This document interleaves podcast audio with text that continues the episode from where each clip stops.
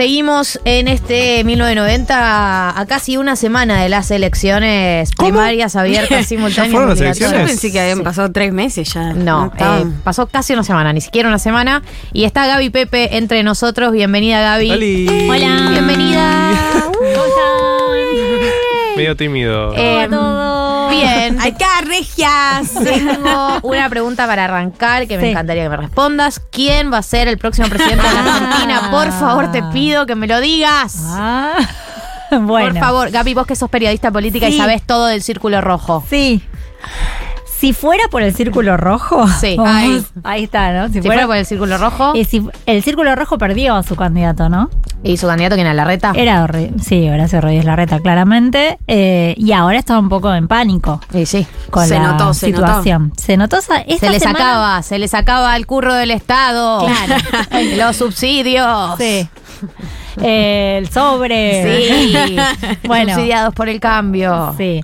Bueno, No sé si era eso. eh, de hecho, mira, justamente a- eh, ayer este, hablando con, eh, ay, ¿cómo se llama? Sac de, de nombre, el de... ¿Ariel de No, no, no. Guido, Guido Sac. Guido Ah. Sac, exactamente, decía, estuvo en C5N, decía eh, la dolarización, por ejemplo, que lo- el plan que propone mi ley Sí. en los 90, al- a uno de los factores que más perjudicó fue el campo, ¿no? Claro. el campo Claro. argentino destruido, absolutamente destruido por la política de- del uno a uno. No, bueno, pienso también todo el sector industrial con la apertura de importaciones. Que ya ley dijo, bueno, vas a tener que pagar no sé cuánto, vas a poder traer eh, productos más baratos. Tampoco debe estar tan contento. Totalmente. Un empresario.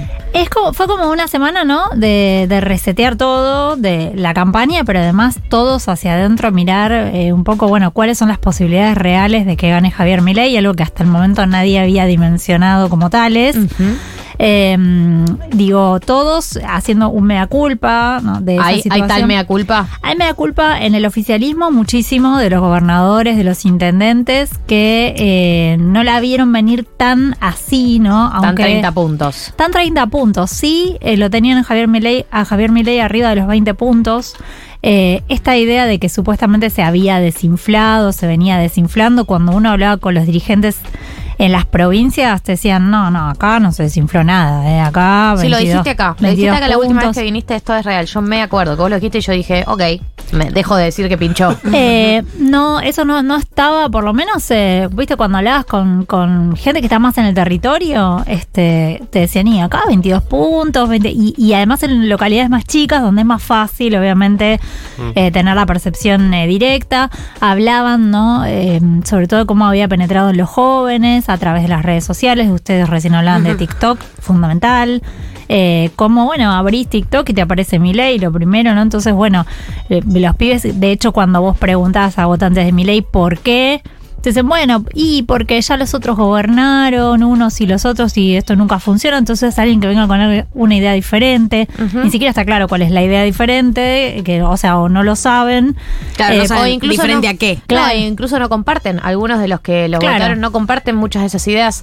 Pero es uno- Piensa uno que no las va a hacer. Claro. Etcétera. Pero es otro. Bueno, creo que el gran problema, el gran problema lo tiene Juntos por el Cambio, que en este momento está en un estado de crisis absoluto. Ese. Eh, porque, primero porque si vos mirás eh, al gobierno nacional, es obvio ¿no? que frente a un eh, gobierno que dio pocas respuestas a la sociedad, lo lógico es que la sociedad te, co- te, Te la te cobre, castigue, ¿no? sí. Te la cobre. Eh, ahora el tema es que Juntos por el Cambio no logró capitalizar ese castigo Claro. al gobierno y lo que sucedió es que la sociedad castigó a los dos, a los dos por igual, tanto al oficialismo como a Juntos por el Cambio. Eh, después, en estado de shock absoluto, Horacio Rodríguez Larreta, después de haber hecho... Si hay alguien que no se esperaba ser un fracasado, era Horacio Rodríguez Larreta. ¿no? Lo dio todo, no él se igual. entendió la metáfora. A mí me... 11 puntos sacó, dejate de 11 joder, puntos. boludo. El fracaso es total. y la el voto más caro de la historia. Sí, la verdad, digamos que si uno piensa en estructura, caja, eh, ¿Hace cuánto que viene? ¿Hace cuánto que se viene? ¿Hace cuánto que viene en la carrera presidencial? Y 2020, Desde que, sí. desde que Desde que terminó el colegio, más o menos. Porque siempre quiso ser presidente. No, en serio lo digo. Es una persona que se preparó para este momento toda su vida. Sí. Eh, eh, digo, por caja, estructura, relaciones con el establishment, con el resto de los dirigentes políticos y todo, era el que estaba mejor parado. Ahora, el otro día me decía alguien de, de, de Rodríguez Larreta, eh, me decía, bueno, evidentemente le erramos en la, en la lectura, esta elección no era por el centro. Pero eso se lo vienen diciendo hace tiempo a la reta, Sí. ¿eh? hay que decir a favor de los analistas. Sí. Que hace tiempo que le habían- venían diciendo que eh, Patricia, ya desde que Patricia empezó a correrlo por derecha, eh, quedó raro parado. Claro, que no era por el centro y que no era una elección de estructuras, ¿no? Claro. Que no es una elección en la que haya pesado tanto la estructura política de uno u otro. Es un poco Horacio Rodríguez Larreta. El acuerdo con Patricia Burrich no está, no, digamos, lo que vimos el otro día fue una foto y una declaración en Twitter bastante lavada diciendo vamos, vamos a trabajar juntos y qué sé yo, pero nada explícito, digamos, fue mucho más explícito lo de Juan Grabois el miércoles claro. En C5N, porque hay que decir que el primer mensaje de Juan Grabois el domingo a la noche en Fue el búnker de campaña de, de Unión por la Patria fue rari. Aparte, mínimo. gritando muy fuerte. Gritando muy Era como fuera de del tono, programa ¿no? me gustó igual. Pero era fuera de tono. era- Mentira, iba, no. iba fuera de tono con lo que estaba el mensaje Sí. que quería Te voy a el- dejar impreso un volante, Sí, compañero. full volante. Full volante. Sí. No le gustó mucho. a y más estaban apenas- en el No, escenario. ¿eh? Fue muy raro ¿No? esa foto. No cayó bien. A nadie. Y no. Y además el nivel de mucho texto. Mucho texto. más, Cinco más a puntos sacó Ramón y sacaste 28. Por eso sé. Acabamos de perder, amigo, date cuenta. Claro, claro. eh, bueno, y además, viste, como que llegó además la propuesta de, de ex- no sé, expropiar. Sí, o sí, sea, sí. como que fue ahí con. Nacionalizar el litio. Bueno, algo así, entonces eh, quedó todo medio raro. El miércoles, uno hay que reconocer que efectivamente el miércoles acomodó muchísimo el discurso de Juan, Juan Grabois, que además tuvo que bajarle un mensaje a los propios, porque esto también hay que decirlo, ¿no? Hacia adentro del espacio de Juan Grabois. Hubo mucho cuestionamiento y algunos mensajes de con vos Juan hasta acá llegué, pero a Massa no lo voto y Juan Grabois tiene que contener también a sus propios votantes diciendo tienen que votar a Massa. Mm. Bueno, y eso eh, lo están haciendo también. Sí, sí, el Eh, mensaje fue muy claro esta semana de eh, voy a militar, dijo voy a militar a Sergio claro. Massa, que es el candidato. Muy que- claro, con sus, digamos, sin, sin abandonar, bueno, nosotros también pensamos esto, ¿no? Pero este, muy claro en esta, es- este es nuestro candidato y por acá vamos.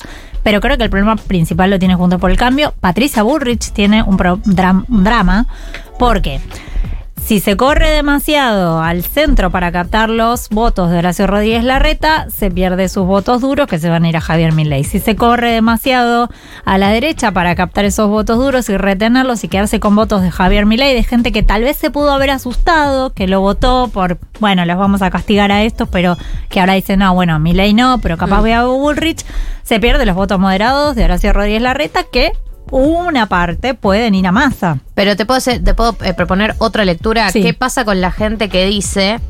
Hay que ver igual cuánta gente hace tanto cálculo a la hora de votar, ¿no? Porque me parece que a veces hay una sobredimensión de eso. Pero, ¿qué pasa? Eh, me está pasando a mi alrededor, eh, cierto círculo más conservador que tengo a mi alrededor, que te dice, yo creo que en un balotaje la que tiene más chance de ganar es Patricia. Entonces, aunque no la votaría a priori, no es mi candidata, para votar a la reta o lo Sí. que sea, la quieren ir a votar en octubre porque consideran, tienen el límite mi ley, gente que es conservadora, pero no como para votar a mi Pero no nazi. Exacto. Lo dijo. Eh, conservadora, pero Sí. con límites, eh, que te dice, claro, eh, que quiere ir a votar a Patricia Bullrich en octubre porque considera que en un eventual balotaje es la que tiene chances de vencer a mi ley. Sí, lo que pasa es que ya vimos que ese cálculo, ese voto eh, digamos, estratégico es mínimo, me parece, Sí, ¿no? ¿no? Lo vimos en la ciudad de Buenos Aires también. Eh, debe haber tres, dos, tres puntos, gente que piensa así, tres pero puntos estrategas. Claro, pero la verdad que no, no, no va por mucho. Me, eh, me parece que el gran problema que tiene Patricia Bullrich es Mauricio Macri.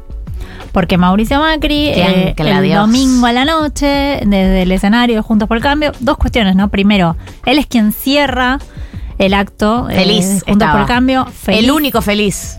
Lo dijo al día siguiente. eh, fue el, el día más, uno de los días más felices Más de mi felices vida. Porque No. logró lo que quería. La porque logró que ganara su candidata y logró hundir a la reta. Y está feliz. Logró hundir a la No, y reta. porque la vio. Sí, y logró también de alguna manera imponer una cosmovisión, porque eh, Mauricio Macri, digamos, no es que él eh, va a muerte con Patricia Bullrich, él quiere que se impongan sus ideas. Y si las encarna Javier, Javier Milei por partes, ¿no? Y o Patricia Burrich, medio que da la sensación que le da lo mismo, ¿no? Porque, eh, digo, lo elogió muchísimo Javier Milei, lo levantó Javier Milei, después fue a Uruguay y dijo, Sí. bueno, lo de la motosierra no tiene que ser tan así, pero bueno, pero hay que tener la motosierra, la pinza, el destornillador y no sé qué, un bisturí, según el caso, ¿no? Como que una caja de herramientas y aplicar diferentes, pero triunfan las ideas de la libertad, dijo, o sea, eh, nos sacamos de encima el populismo, bueno. Está claro que ahí hay un acuerdo entre, Javier Milei y Mauricio Macri.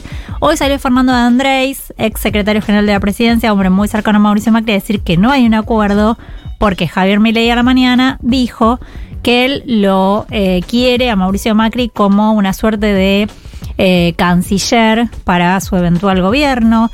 ¿Qué pasó? Acto seguido, Elisa Carrió renunció a su candidatura del Parla Sur. eh, supuestamente por motivos de salud, es cierto que tuvo un problema de salud hace poco, pero está muy preocupada por ese posible acuerdo entre Mauricio Macri y Javier Milei. Salió Gerardo Morales, presidente de la UCR, a decir, nosotros con Milei no tenemos nada que ver, hay que votar con racionalidad. Así que realmente la in- la interna de Juntos por el Cambio está eh, en un estado de ebullición tremendo, ¿no? Porque la tienen mucho más difícil que el peronismo, que bueno, ya sabe, va atrás de Sergio Massa y atrás de una idea de, país también, ¿no? Gaby, es obvio que el año que viene en el Congreso va a ser una guerra, pero no es raro que sea toda esta discusión que vos estás nombrando en una semana recién de las elecciones. O sea, ¿qué, ¿ves posibilidad de que se rompa medio Juntos por el Cambio antes de las generales o antes del balotaje? No sé si formalmente lo vamos a ver este año.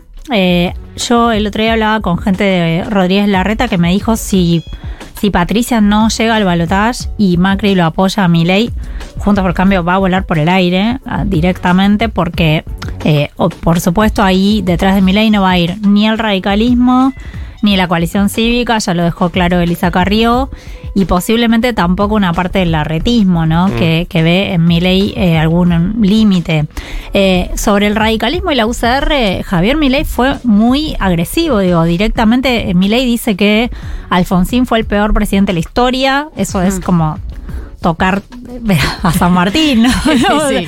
Es como eh, yo creo que no hay otro dirigente en nuestro en nuestro país, otro dirigente político que hable de esa manera de Raúl Alfonsín. Sí. Nadie, de ninguna fuerza política. Totalmente. ¿No? Digamos, pues, alguno puede criticar una cosa, Sí, la sí. otra, pero digamos, No, todo. lo- la gente lo hace con mucho cuidado, incluso cuando hablan de la hiperinflación es como bueno, pero hay Bueno. que entender el contexto. pero bueno, pero el padre de la democracia, etcétera, etcétera. Sí, pasa que bueno, para Digo, algunos no es tan relevante por ahí Javier el retorno de la, Milei- de la democracia. Claro, Javier Milei dijo, es el, fue el peor presidente de la historia, los radicales son comunistas, desde Irigoyen... No hay arran- quien no es comunista para la composición de Javier Milei, ¿no? O sea, literalmente ya. No queda nadie. O sea, la reta Sí. es comunista para Milei y esto abiertamente Sí. lo ha dicho. Pero ¿qué dice Milei? Todo este desastre empezó con Hipólito Irigoyen. Lloro. En, ¿En serio?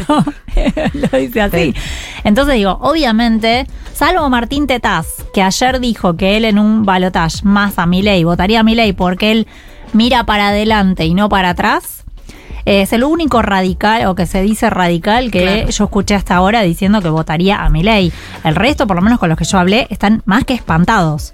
Bueno, lo que pasa, eh, ya obviamente, bueno, eh, perdón, para la tentación de, de adelantarme al balotage con respecto a eh, quién tiene más chances, si Massa o Patricia Bullrich, eh, yo tengo una sensación, por ahí estoy equivocada, que es que si llega Patricia al balotage, el peronismo es muy pragmático. Eh, a ver, seguramente ha- habrá gente que votará en blanco, pero creo que gran parte del peronismo de los votos de Massa es pragmático.